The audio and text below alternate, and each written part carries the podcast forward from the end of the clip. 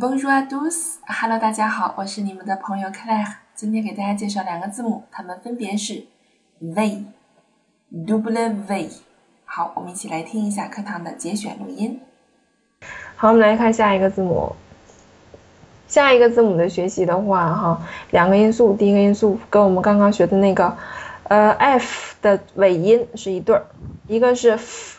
嘴型完全不变，上牙咬下唇有个摩擦音出来，这个是声带要震动读，嗯嗯，跟后面的拼到一块读，v v，然后很多人还习惯去读 v，这是错误的，这英语的发音啊，v，啊 v，很好，好，我们看下一个，下一个字母是二十六个字母当中音标最长的一个，它有七个音素，七个音素实际上我们都学了，啊，我们先一个一个来看。第一个音素读什么？的。的。第二个呢？呜。好，第三个。不。第四个。了。嗯，下一个。呃。下一个。嗯。下一个。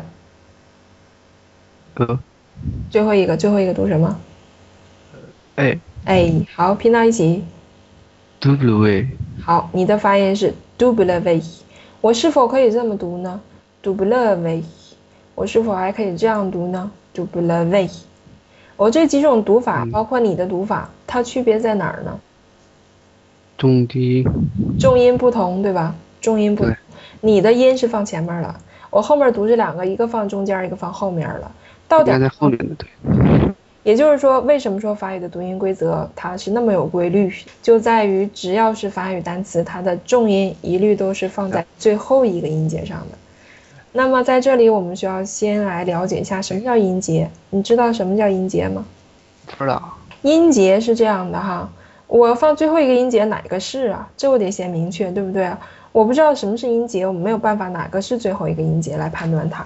所以音节它是这么构成的，音节是由元音为单位，有几个元音，这个单词当中有几个元音，它就有几个音节。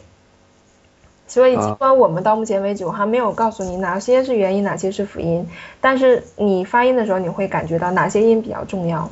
那我们说元音是起主导作用的，辅音是起辅助作用的。那也就是说你看到哪个音重要呢？我们可以发现哪个音呢？这里面几个元音？这里面。嗯，有几个元音？你猜？你感觉？三个。好，哪三个呢？那什么？有三。第一个是什么？第一个，第三个。啊，哪哪几个是元音？你认为哪三个是元音？在这个音标当中，第一个元音是什么？